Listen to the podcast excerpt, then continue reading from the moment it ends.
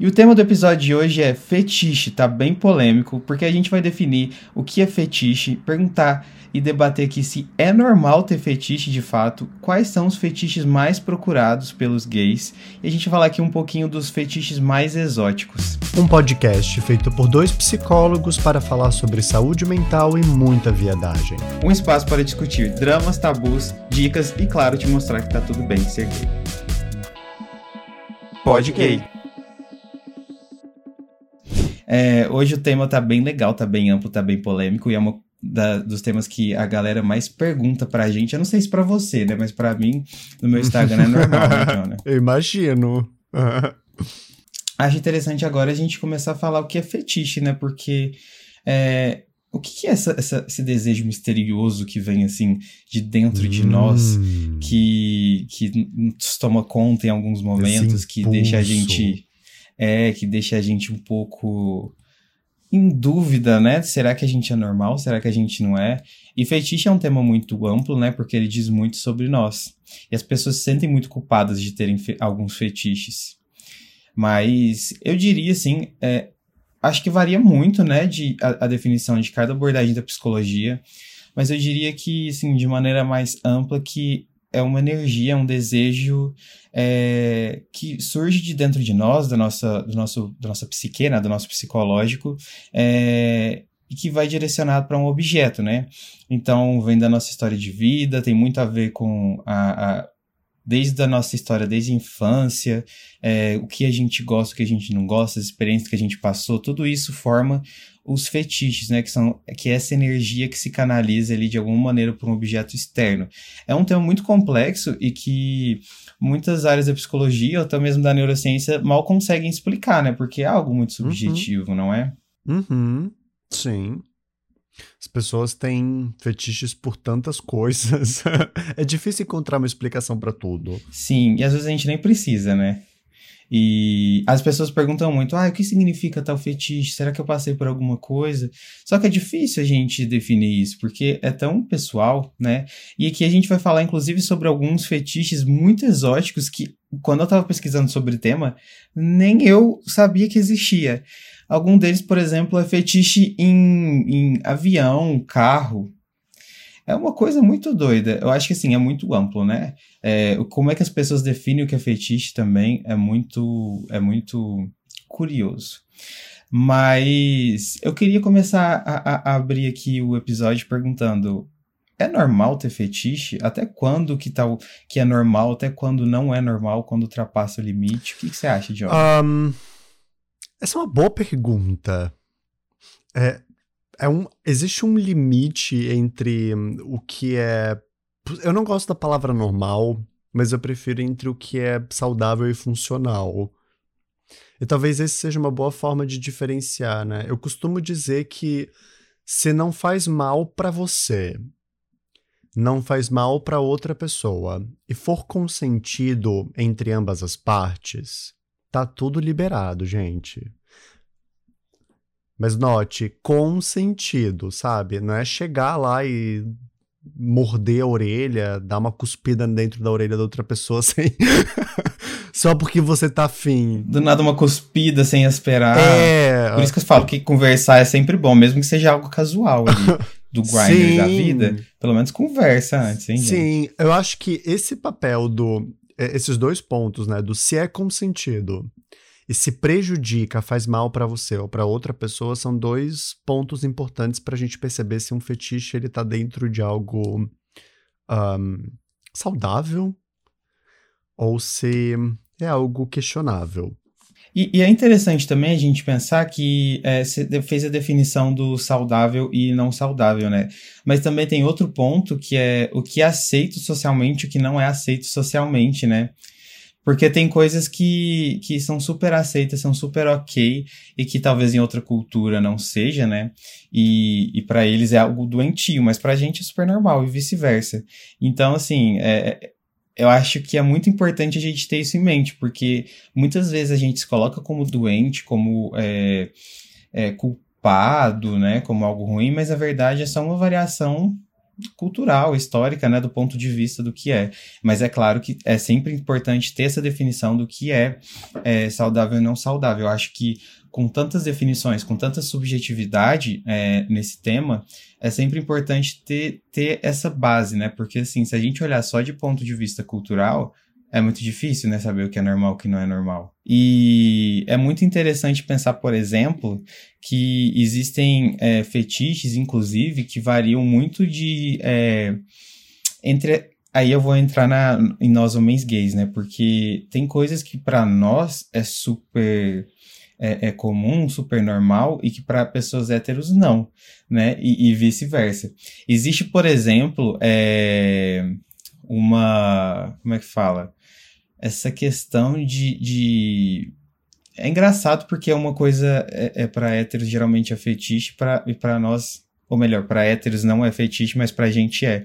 Que, por exemplo, é o Barry Beck, né? Que é o. Que a gente já até falou sobre isso Verdade, aqui. tem episódio. Que é preservativo.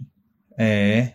Se você não viu, você não ouviu, melhor, ouça, volte e ouça, porque tá bem legal. E, mas assim, porque assim, pra gente, é, pode ser uma coisa que é um fetiche, né? E aí, se, você, se, é, se, isso é interessante ou não, se é saudável ou não, você vai ter que ouvir outro episódio. Mas o fato é que existe um fetiche muito grande. É, agora, para hétero, isso não é nenhuma questão, geralmente, né? Sobre isso ser. Por isso que eu falo que é, o que é fetiche e o que não é também pode variar muito, uhum. né? E, e o que é estranho e o que não é estranho também.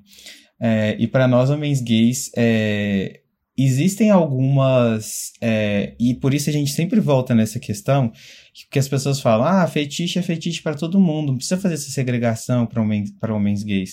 Só que, como a nossa, a nossa vivência é diferente, como a nossa história de vida é totalmente diferente, a gente é segregado, recebe outra, outras. É, como é que fala? Outras vivências, outros atenuantes, é, acaba influenciando sim. E é engraçado que. Engraçado não, interessante que coisas que a gente passa quando a gente é criança, sofrimentos, elas, elas influenciam bastante no nosso comportamento sexual. E, e quando a gente fala. Sim, e quando a gente fala de. É, de sexualidade para homens gays, por exemplo, é, existe sempre em uma parte da comunidade um discurso moralista. Mas a gente tem que entender que tudo que a gente vive é, é um atenuante de uma vida que é, não foi fácil, que sofreu várias influências e que também a gente por si só não é essa essa essa heteronormatividade, né? Então os nossos fetiches vão ser diferentes, vão sofrer influência e tá tudo bem, sabe? Tá tudo bem você é, gostar de algumas coisas que podem parecer diferentes, mas um ponto muito interessante também que eu ando pensando é sobre pornografia. O tanto que a gente recebe influência da pornografia, né? É, pela gente não ter educação sexual, para a gente ficar é, excluído, né? De não poder vivenciar os nossos desejos e tal, ter os namoradinhos, a gente acaba é, recorrendo muito à pornografia desde muito cedo. Então, o que a gente gosta também é bastante influenciado pela pornografia, né? Pelo que a gente aprendeu. E pornografia é algo muito pesado, né? Pesado no sentido de é, muito intenso. Sim. O que, que você acha? Eu tô aqui pensando, Lucas, que a própria homossexualidade é tida como um fetiche. Pega, por exemplo, uh, as brincadeiras que homens héteros fazem entre si. Sempre tem conotação sexual. Sempre. Sempre se brinca com o fato de explorar o corpo de outro homem. E eu acho que talvez nós, homens gays, viemos de um lugar de bastante fetichização nesse sentido, sabe? De como se as nossas próprias experiências a dois, a três, a vinte, que seja, já tivessem esse elemento no fundinho da nossa consciência, como se fosse algo é, não necessariamente sujo, embora também sujo muitas vezes, mas algo proibido, algo velado, algo que nem todo mundo sabe, que nem todo mundo faz. Porque para muitos homens que fazem sexo com outros homens, as relações homoafetivas, as relações homossexuais são fetiches, né? Quem nunca aí conheceu um cara casado que transa com outros homens por puro prazer, por puro fetiche? Então, e quando a gente fala de pornografia, meu Deus! o que é a pornografia, né?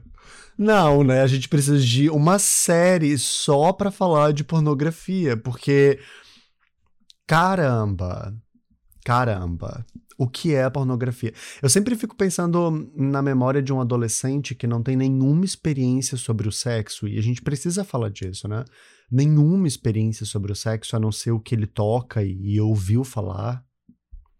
E daí você se depara num site para adultos que não tem nenhum tipo de filtro para a pessoa que está assistindo e te mostra coisas das mais prazerosas às mais absurdas. Sim.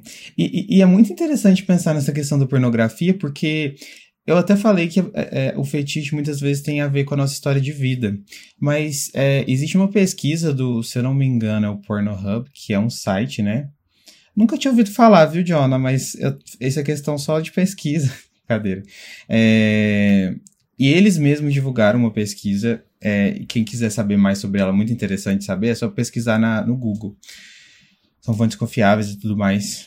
É, e eles mesmos rastrearam o comportamento das pessoas no geral. É, que elas começam a vida de pornografia delas vendo coisas mais tidas como casuais, né? Ou seja, é um sexo ali casual entre namorados, algo assim, né? Mas que com o tempo ela vai precisando de coisas mais pesadas, né? Então ela vai para fetiches que é tidos, tidos como pesados. Então, assim, até que ponto é, aqueles fetiches são nossos ou foram criados por nós, né? Porque se a gente pensa, para pensar que é, a pornografia muitas vezes, é, e sem querer fugir do assunto, mas é que eu acho importante a gente fazer essa ressalva, é que até pelo nosso sistema dopaminérgico, a gente precisa cada vez mais de estímulos quando a gente é, cria essa dependência, né? Estímulos mais pesados para sentir alguma coisa. Então, é como se a gente precisasse de coisas mais pesadas, mais estimulantes para sentir um prazer. E aí a gente é, começa a assistir muito dessa pornografia, então, assim, a, até que ponto é, isso tem a ver com os nossos desejos. Se a gente parar e fazer um detox, né, digamos assim, de pornografia, será que esses fetiches vão se manter? Será que isso vai fazer sentido na nossa vida, né? Você concorda? Porque assim, pode ser uma viagem minha, mas é, eu, eu, pelo que eu atendo, pelo que eu percebo, pelo que eu estudo, eu acho que muito desses fetiches é, são mesmo sim, criados, sim. né? Eu gosto da, de pensar como os fetiches eles parecem trazer um, um retrato das nossas feridas e talvez crises existenciais enquanto seres humanos, sabe, enquanto comunidade. Parece que os nossos fetiches eles também falam sobre as inúmeras violências e opressões que atravessam a história da humanidade, né? Por exemplo, a do cara mais velho ou a do Homem Preto. São todos retratos que falam dessa violência social, né? E de como isso atravessa o nosso imaginário e está posto no mundo muito antes de chegarmos e nos compreendermos, sabe?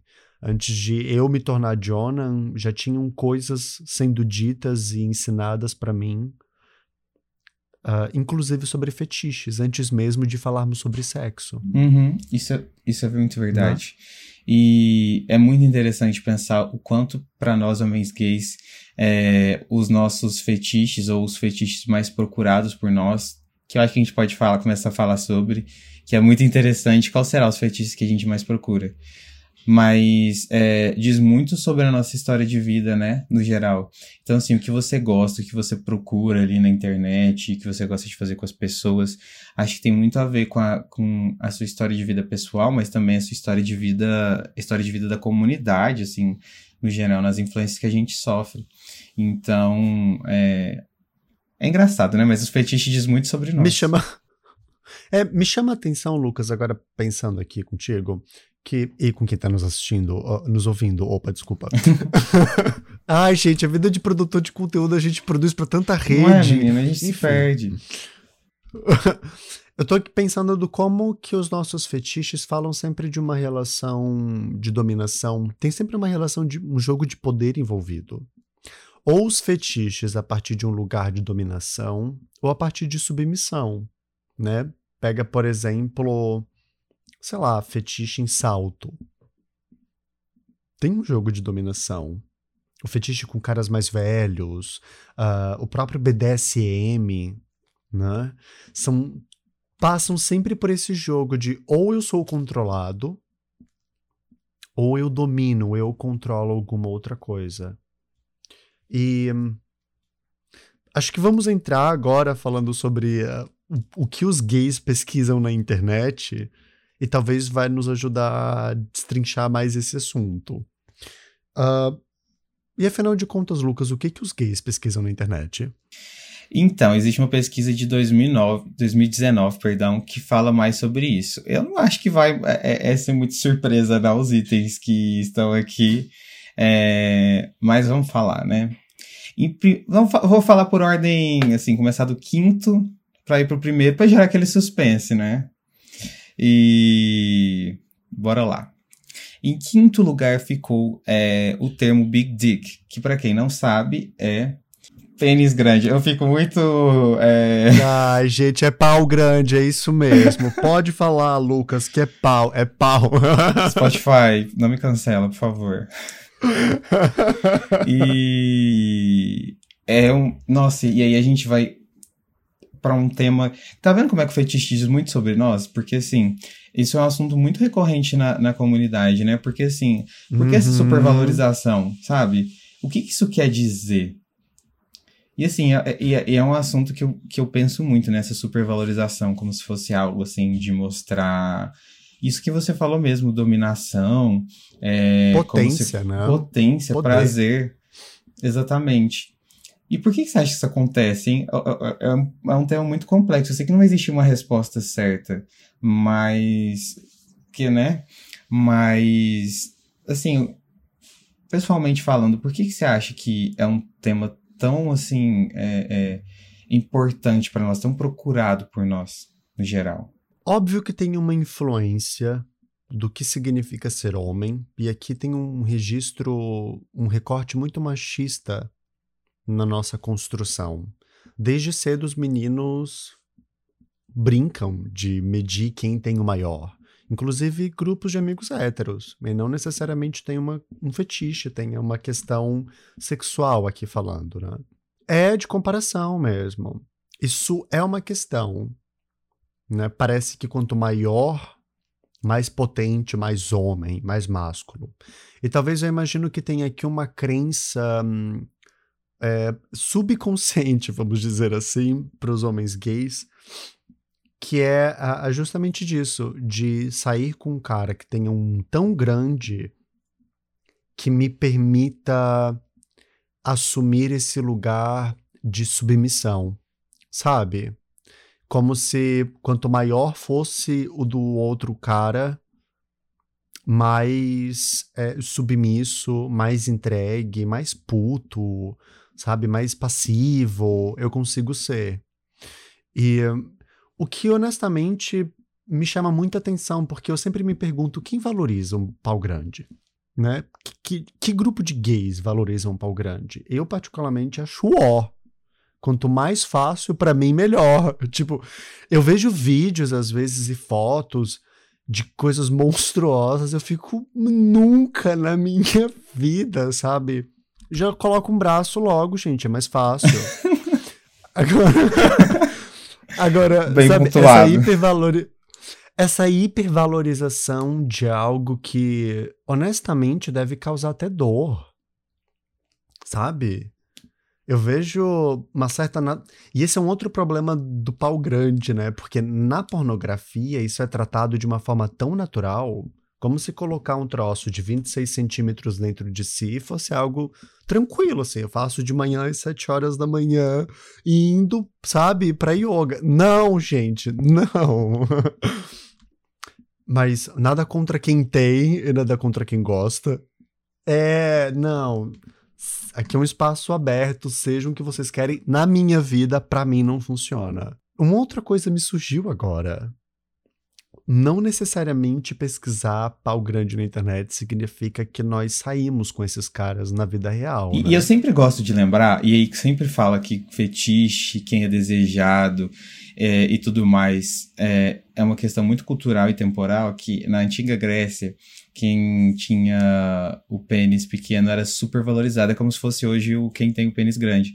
E quem, tem o, e quem tinha um pênis grande na época era tido como é, alguém rude, é, inferior.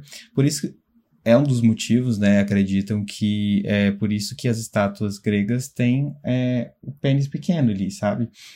É, claro, historiadores também falam que é uma questão de estética, né, e tudo mais, blá blá. Mas também existia essa questão. E aí você fica pensando, né? Olha como é que é, é, é muito mais uma questão de, de cultural, de status, do que de prazer mesmo, sabe? E aí, quanto mais a gente fica preso os nossos fetiches, o, o, o, nosso prazer em questões só culturais e não do que a gente gosta mesmo, nossa, a gente não vai ter nada prazeroso. E por isso que tem, tem tanta gente aí com ansiedade sexual. E, e eu sinto que, pelo que até você falou ali, é, tinha falado sobre essa fetichização do, dos homens gays há muito. Das LGBTs em geral, né? É, desde criança, a gente. É, tudo nosso é muito sexualizado, acaba sendo muito sexualizado. Não acho que por culpa nossa, mas acho que uma questão, novamente, cultural. E. Então, assim, parece que isso é muito mais intenso é, entre nós, sabe? Eu acho que existe muito entre os héteros, é uma questão ainda entre os homens héteros, mas por ser homem, é, relacionando com outro homem, existe essa fetichização bem maior. Inclusive, tem muita gente, e, e, e, assim, é muita gente mesmo que me chama nas mensagens e fala que é ativo, mas o pênis dessa pessoa que é ativa é menor do que o namorado passivo, e isso gera uma questão para eles.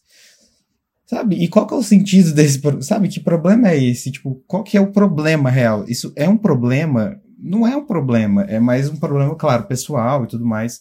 Eu sei que é real, mas funcionalmente falando, isso não é um problema algum. Isso não tem nada a ver.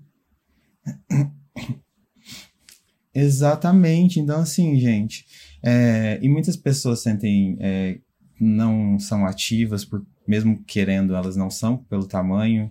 É, e muitas vezes elas é, têm autoestima baixa, muito baixa por causa do tamanho. Então, assim, é, a gente vê que é um dos temas mais procurados, a gente vê que é um fetiche. É, e tá tudo bem, eu acho que tá tudo bem algumas pessoas terem, mas é, por isso que eu falo que. E, e entra naquela questão, até que, certo, até que certo ponto isso é cultural, que foi adquirido 100%, ou é seu, faz parte da sua história de uhum. vida, né? Eu tô curioso para saber qual é o quarto lugar. O quarto lugar é polêmico também, e, e é polêmico no sentido bem ruim, é, que é a palavra negros. E aí a gente vai por, um, por um racismo, né, por uma fetichização dos homens negros, não é? Que é como se eles fossem aceitos é, somente pelo tamanho, né? Porque existe toda essa questão de que homens negros têm o pênis maior e não sei o quê. É, e aí é só como se fossem aceitos, entre aspas, é, sexualmente falando, né? Então por que existe essa palavra, sabe, específica? Entende? É, é, quando eu escuto que negro é uma das palavras mais pesquisadas, eu fico me perguntando em que tipo de contexto. Por isso que eu falei ativamente, né? Porque não são todos os tipos de homens pretos que são pesquisados. É a valorização do preto ativo, né? Não é à toa que vem antes de pau grande. então, em quinto lugar, em quarto aparecem homens pretos, por quê? É, eu odeio ficar. Eu me sinto repetitivo com toda vez que a gente fala que tem uma questão cultural, que é violência e etc. Mas de fato essas coisas são. E talvez a gente precise de um episódio inteiro só para falar do racismo dentro da comunidade, né, Lucas? Porque Isso é, gays brancos, precisamos conversar sobre racismo dentro da comunidade gay. Parem com essa história de achar que porque um homem ele é preto, ele necessariamente vai ser ativo, vai ter um pau grande e todo aquele discurso pré-formatado. Eu fico muito incomodado, na verdade, de ver que aparece em quarto lugar como o item mais buscado, mas não me choca, infelizmente. Exatamente. Porque você não vê nenhuma referência nem nas últimas ali sobre homens brancos, sabe?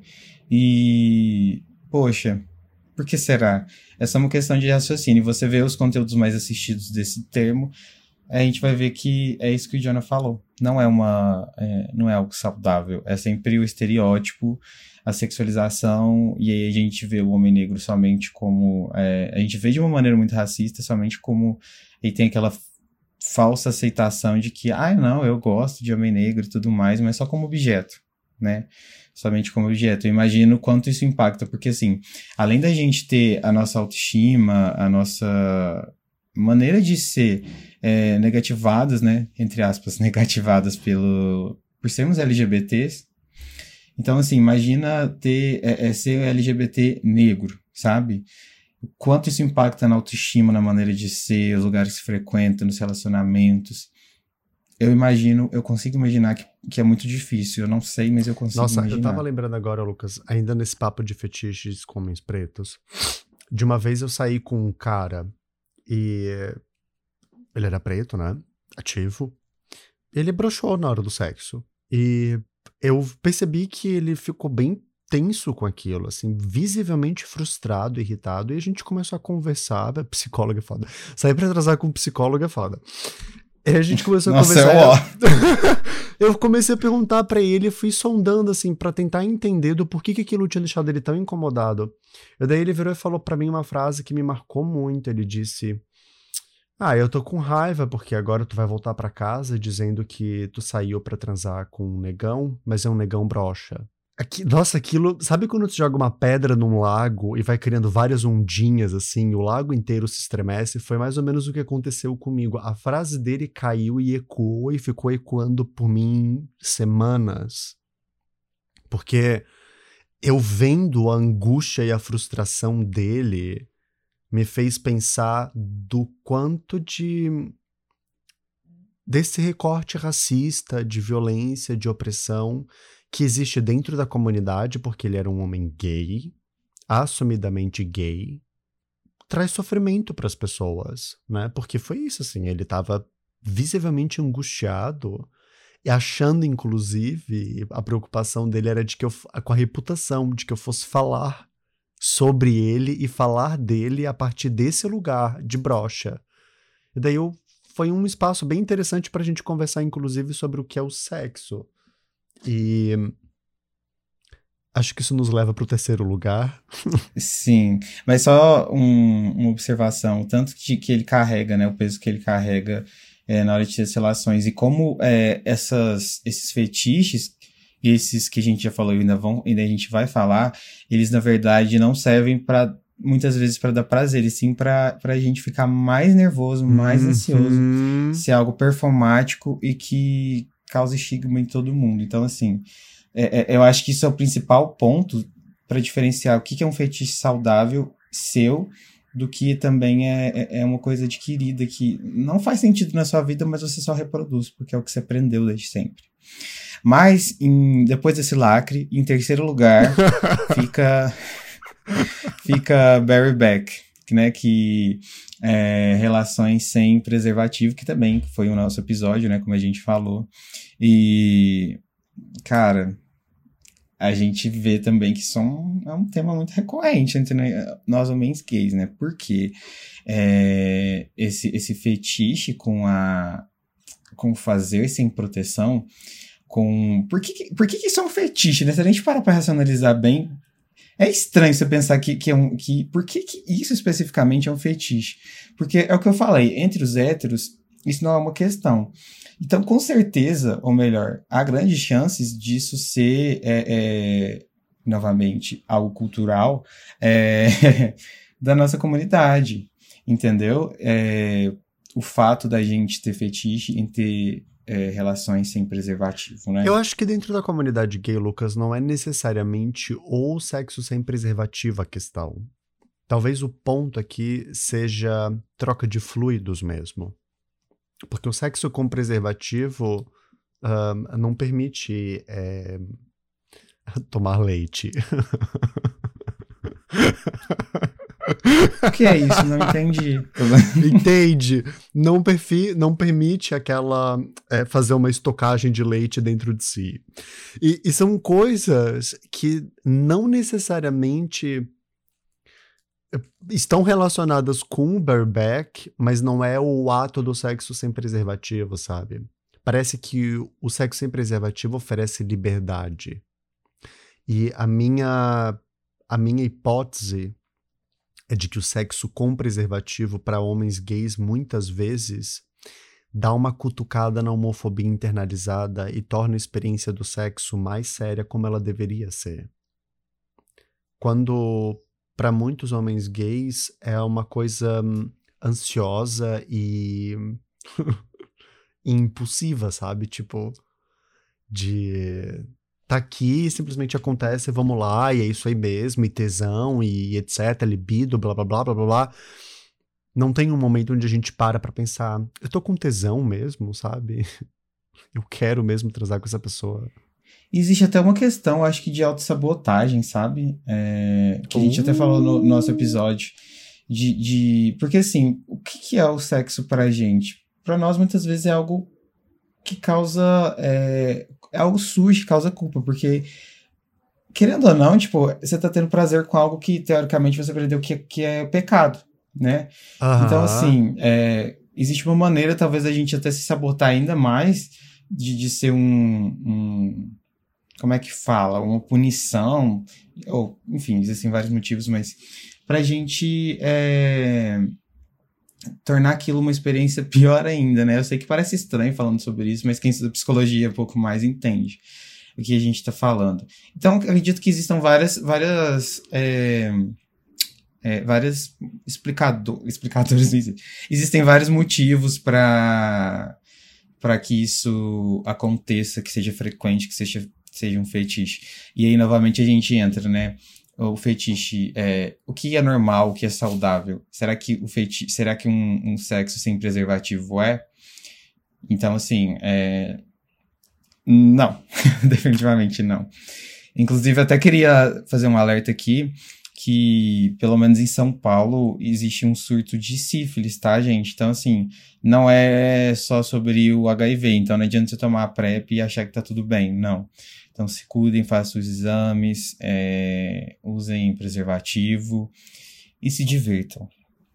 E depois desse outro lado, eu vou falar aqui a nossa segunda posição. Cara, a primeira, eu, eu vou nem falar. Quer dizer, eu vou, né, daqui a pouco. Mas, em segundo lugar, é claro que tem que ter os daddies, sugar daddies, os ah, homens mais velhos. Os daddies. Eu acho que. Eu acho, John, a gente podia fazer um episódio só sobre isso também. O que, que você acha? Com toda certeza. Vamos, quero. Exatamente, com participação de Freud.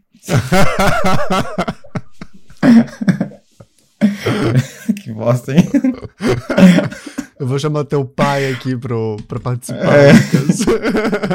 ah, com certeza. É... Mas é muito interessante, né? Uma, essa questão. E tem muito mesmo, assim, é, é, é nítido, né? O quanto existe essa feitização entre um mais novo e um mais velho. E assim, nem um mais velho por si só, não falo nem da relação tipo, com diferença de faixa etária, eu falo daquilo remeter ao pai, a figura paterna, né? Porque, assim, não é uma questão somente de, de diferença de idade, é uma questão de, de ser paterno, né? Até porque o nome Daddy, para quem não é fluente em inglês como nós somos, Daddy significa pai. Na verdade, seria papai, né? Porque é... pai é father. Uhum. Eles falam de inglês. E então, assim, existe uma questão de ser figura paterna. Exatamente. Uhum. Existe uma, uma questão de ser figura paterna, né? E é isso que causa esse uau por que, que a gente tá procurando uma figura paterna na hora de, de se relacionar. Mas olha só, eu tô aqui pensando e vê se faz sentido. Tem algo muito importante dentro da comunidade que a gente não olha. Ou melhor, a gente olha, já falamos aqui outras vezes, mas nesse assunto é. Os deres dentro da comunidade gay, quem são os deres gays? São os gays calejados. Os gays que já passaram por todos os dramas da vida gay, da adolescência, da infância, e normalmente são homens que chegam lá pelos seus 40, 50 anos de idade estruturados, ou com uma carreira, ou com uma vida feita. Se a gente compara a vida de um homem gay de meia idade, aqui dentro desse mundo de fetiches, né, claro, com a realidade de um homem gay de 20 anos, são coisas bem diferentes. Um gay de 20 anos ainda às vezes está saindo do armário, às vezes está se descobrindo, tendo as primeiras experiências, ou às vezes pode até ser super experiente, mas profissionalmente está começando a carreira, está começando a se estabelecer. Ou seja, em alguma área da vida tem é, um espaço de insegurança, algo que precisa ser conquistado. Então, não me surpreende que para muitos gays der, né, os deres sejam uma questão de fetiche, não só pelo aspecto visual, físico de atração, também por esse aspecto é, emocional, né, paternal aqui, mas também por esse elemento de, de conexão, sabe? É como se fosse, sei lá, tipo, um gay do futuro, assim. Eu achei faz que faz muito sentido. Eu nunca tinha pensado por esse ângulo. É, e faz muito sentido. E eu acho que são. Eu, novamente, eu acho que são vários motivos, né? São vários motivos. É, um deles também é que o, o, os deres, eles não são é, somente gays. Eles muitas vezes podem ser, tipo, também homens héteros. É, que tem família, não sei o que, tem aquele papel mesmo de pai. E, e não é qualquer homem mais velho com que parece um daddy. É homens, é, é homens héteros, quer dizer, parecidos com homens héteros que, que lembrem sempre aquela masculinidade que a gente já sabe, toda estereotipada. Então, novamente. E tem muito a ver com o primeiro lugar. Posso anunciar o primeiro lugar? Lógico, por favor. E o item mais pesquisado pelos é, homossexuais ou bissexuais, claro, e outras letrinhas, foi Lucas de Foram caras héteros. Caras héteros, ou seja, estão procurando homens héteros. Menino, o que, que você quer falar sobre esse assunto? Porque também é muito amplo, né? Cara, eu acho que tudo o que a gente falou agora há pouco se aplica perfeitamente para isso aqui também. E vale. Eu só. Uh, eu consigo entender a fixação e o desejo. Eu também tenho coisas com homens héteros. Acho que todos gays têm ou já tiveram em algum momento, em algum grau. Mas honestamente, hoje na minha. E aqui falando por mim, né, na minha vida adulta é um negócio que me choca ver esse fetiche, sabe? Porque não é como se fosse só na, na internet ou na pornografia, né, gente? Parece que esses, essas buscas nos sites de pornografia são retratos do que, que nós procuramos e o que, que nos atrai sexualmente na vida real. Porque se eu abrir agora o Grindr, por exemplo, esses cinco pontos aqui, caras héteros, deres, bareback, é, negros e big dick, também vão estar tá lá nos perfis, nos nicks, nas bios, com os mesmos interesses de busca. E quando eu falo cara hétero, a primeira coisa que. Me... Eu tava pensando nisso esses dias, eu tava pesquisando para produzir conteúdo e eu encontrei recente na internet. Essa semana teve o caso de uma mulher trans que foi atacada por um morador do bairro. E a primeira coisa que me veio, gente, a primeira coisa que me veio quando eu, eu vi a notícia e comecei a ler etc., foi isso, sabe? É para esse tipo de cara que muitos gays passam pano às vezes. para esse tipo do gay, do homem macho, do hétero. E aí eu fico, eu não consigo sentir tesão e fetiche por alguém que pode tirar a minha vida. Sabe? Não faz sentido, é, ou melhor, eu entendo, mas eu faço um convite assim para você que está nos ouvindo agora, refletir sobre isso. Se você tem fetiche com caras héteros, por favor, pense um pouquinho sobre isso assim. Por que sentir atração por alguém que me odeia? Porque normalmente é o que acontece né? E quantos caras héteros às vezes a gente conhece, sai, ou talvez até já transou, e que dentro de quatro paredes é uma coisa, mas na rua são os primeiros muitas vezes a fazer piadas homofóbicas, a tecer comentários agressivos, e na primeira oportunidade que eles tiverem de te violentar para manter a ordem e a honra deles, eles fazem. Então, não me surpreende, mas eu confesso que me deixa triste, me deixa reflexivo. Por isso que eu trago esse posicionamento, assim, muito mais do que tentar explicar do porquê que gays têm esse tipo de fetiche, e embora eu tenha vários posts no perfil sobre isso, fica aqui um questionamento de eh, será que vamos desprender tanta punheta para homens que poderiam nos matar? Sim. É, eu acho que esse é um dos mais perigosos, por incrível que pareça, porque isso deixa a gente refém de, exatamente dessas pessoas. E, além do mais, é, isso impede você é, de ter uma vida saudável.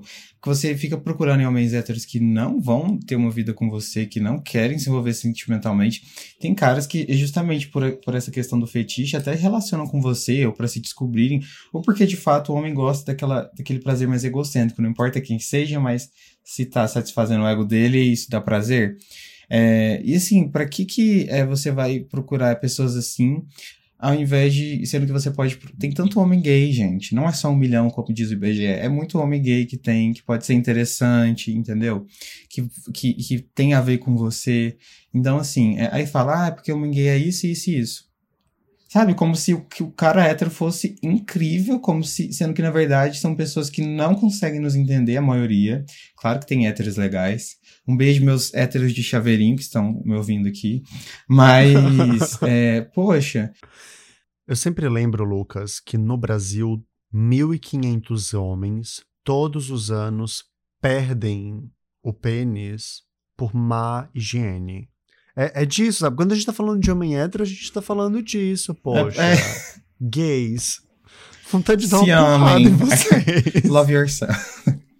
é, não é? Sabe, tipo às vezes eu fico olhando, meu Deus, não, apenas não. Exatamente. Não. E, gente, sério, não, não tem, tem muito gay legal. Existem muitas pessoas que vão ter problemas que talvez não te tratem bem? Vão. Isso vai acontecer. Mas é, não é por isso que você tem que começar a exaltar um homem hétero, porque são pessoas muito piores, você pode ter certeza. No geral, claro. É, e que às vezes são pessoas, a pessoa em si pode nem ser, ter intenção maldosa, mas a maioria não tem informação sobre nós e não procura informação sobre nós e vão nos machucar, às vezes sem essa intenção consciente, mas continuam nos machucando da mesma maneira. Então, assim, é, poxa, galera, vamos, vamos pensar um pouco sobre você é, e deixar caras héteros um pouco de lado, porque não é como vídeos, vídeos adultos, sabe? Não é. Não é esse fetiche todo. É, é muito pior. E na verdade, o pior, Lucas, de tudo é que é é como os vídeos adultos, porque se eu jogar agora no em qualquer site que for, caras héteros na categoria gay, a relação de vídeos que aparece tem sempre os mesmos teores. Não é um homem hétero que é sensível e é carinhoso e. É agressivo, é, né? Não, é agressivo, é violento, ele maltrata, ele abusa. O cara hétero normalmente em uma posição ativa, violentando o cara passivo, assim. Muitas vezes com socos e tapas e, e de uma relação. Eu não vou entrar aqui no mérito de o tipo de sexo que cada pessoa gosta, Eu só quero trazer para reflexão do como parece sintomático dentro da comunidade que a, o tipo de pesquisa mais procurado nos sites de pornografias gays sejam homens héteros e o tipo de conteúdo que esses vídeos com esse tipo de descrição trazem, sabe? Não parece curioso que dentro de uma comunidade como a nossa é, isso seja um fetiche e é, é um fetiche para muitos gays apanhar de homens héteros? Qual que é o rolê? E eu entendo sabe? que é, muitas pessoas gostem de um pouco de agressividade ali na hora H. E eu acho que até certo ponto é ok, porque existem explicações para isso, sabe? É uma questão até cerebral. Só que o, o, a relação que existe, e quando a gente vê nesses vídeos entre homem hétero e gay, não é um, um, uma, uma agressividade, assim, não é uma, sabe? ali que não nem tá nem perto do saudável. Não. Entendeu? Tá nem perto. É algo. É Exatamente. É britadeira. São pessoas que estão nem para você. É o que nós falamos, acho que no episódio anterior sobre você ativo, passivo, versátil, sobre como a pornografia, e aqui cabe muito bem isso, nesses cinco itens aqui mais procurados, tem uma relação de apologia ao estupro. Por que isso? Né? Se eu vejo um vídeo onde tem alguém que tá torturando a outra pessoa, gente, é estupro. Se eu vejo um passivo chorando, pedindo, quase implorando para parar, mas não para porque é um vídeo pornô, e é assim que a pornografia funciona, para mim é, é estupro. Então, acho sintomático, acho bastante questionável, porque esses tópicos aqui também com frequência são assuntos que levam gays para terapia e que fazem e que geram sofrimento, né? Acho importante que você que esteja nos ouvindo saiba disso, assim, eu e o Lucas atendemos homens gays e o que nós falamos aqui muitas vezes vem de relatos das próprias sessões de terapia. Então, não é tipo voz, fonte vozes da minha cabeça que está falando. Não, é de acompanhar a vida de tantos homens gays e de saber que isso é uma questão. Para muitos homens gays, existe um fetiche com homens héteros e existe, inclusive, até uma certa inveja, uma vontade de ser. Arrasou, falou tudo, sério. Eu tava, eu, eu, eu tava inclusive, até, tipo, pensar quando você, entra, assim, na vibe de... Ou seja, eu tô sendo paciente aqui e o John é meu psicólogo. É... Enfim. Tô brincando, galera. Ah, não, brincando. Lucas, não dá. Mas eu até queria saber, puxando aqui pra gente, dessa questão de fetiches e tudo mais, é... você já recebeu alguma proposta, assim, muito diferente do que você tá acostumado sobre fetiche? Porque eu tenho algumas histórias que não são tão agradáveis assim. No, eu imagino que tu tenha mesmo. Eu tô tentando lembrar, não me vem nenhuma, assim, absurda que eu pense, tipo, nossa, uh, não. Cara, eu, eu tenho uma. Sempre que eu lembro disso. É porque, assim, tem pessoas que são, têm uns fetiches muito específicos. Muito específicos. Isso me chama atenção. Muito. Eu fico. Meu Deus, isso diz muito sobre ela, né? Imagino. É, eu sei, é, é, do nada o Lucas Psicólogo sempre aparece nesses momentos que não deveria aparecer, né? Mas enfim. É, teve um cara, inclusive, que ele. Ele me. Pro... Olha que específico, ele me propôs que eu fosse à casa dele, que eu me vestisse com uma roupa social que ele tinha lá, tipo assim, de terno, camisa social, e ele ia, ia colocar um vestido específico para eu ser o ativo com ele. Aham. Eu fico pensando, gente, isso é muito sabe, específico. Isso parece uma relação assim.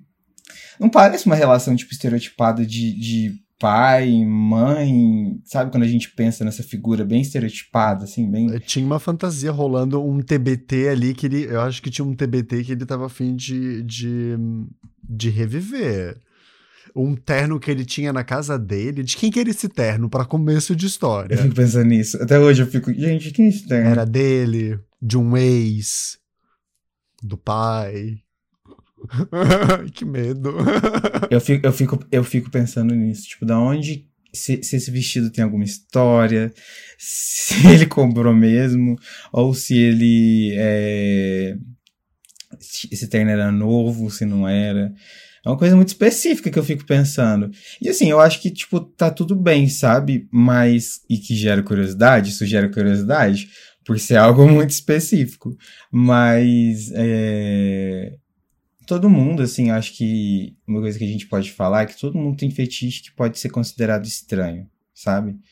É... E aí, novamente, o que diferencia é se isso te faz é, se isso é saudável ou não, se isso faz sentido na sua vida ou só te causa ansiedade sexual. É, eu acho que é uma boa base para você saber se esse fetiche pertence à sua vida ou se você precisa analisar ele, não é? uhum. é? Eu gosto dos fetiches porque são espaços para explorarmos a nossa sexualidade também. E às vezes pode ser divertido. Depende do fetiche. É. Eu sempre falo que, que, que casal que fica muito tempo junto precisa explorar os fetiches porque é algo que vai juntar eles. É... E não necessariamente fetiche precisa ser algo absurdo, gente, sabe? Tipo, em, sei lá, transar com um avião, que nem tu falou agora há pouco. não, não. Por que não? Ué, né? Mas pode ser uma experiência divertida também de aprendizado e de descoberta. Não, eu a cada ano que passa eu descubro que eu sei mais e ao mesmo tempo menos do que eu gosto. Tem sempre coisas que eu vou descobrindo, sim, que eu sim, vou mudando. Sim. Então. E que bom, que né? Que bom, é. Porque é muito gostoso essa descoberta. Sim! Sabe, aquele sentimento orgástico de tipo. Nossa, era exatamente isso que eu precisava e não sabia. Exatamente. E, e não, e, e, realmente não precisa ser fetiche é, extraordinário. Às vezes tem gente, por exemplo, que tem fetiche preservativo. Tem gente que tem fetiche em ter relações no motel. Tem gente, sabe, assim, em um tipo de corpo. Ok. Sabe? Ok. E, e, não precisa ser, tipo, nada assim, ah, é. Uau, fazer uma coisa assim, de, de virada de cabeça para baixo, não sei o que. Não, não precisa, sabe? E é porque a gente tem uns que são socialmente aceitos e aí a gente nem considera fetiche, né? E mas é, né? Mas é. É, mas agora eu acho que tá na hora da gente responder algumas perguntinhas de quem ouve a gente. Que Por que favor, receba o nosso SEG, o Serviço de Atendimento ao Gay, aquele espaço gostosinho onde tiramos a dúvida de você que nos ouve.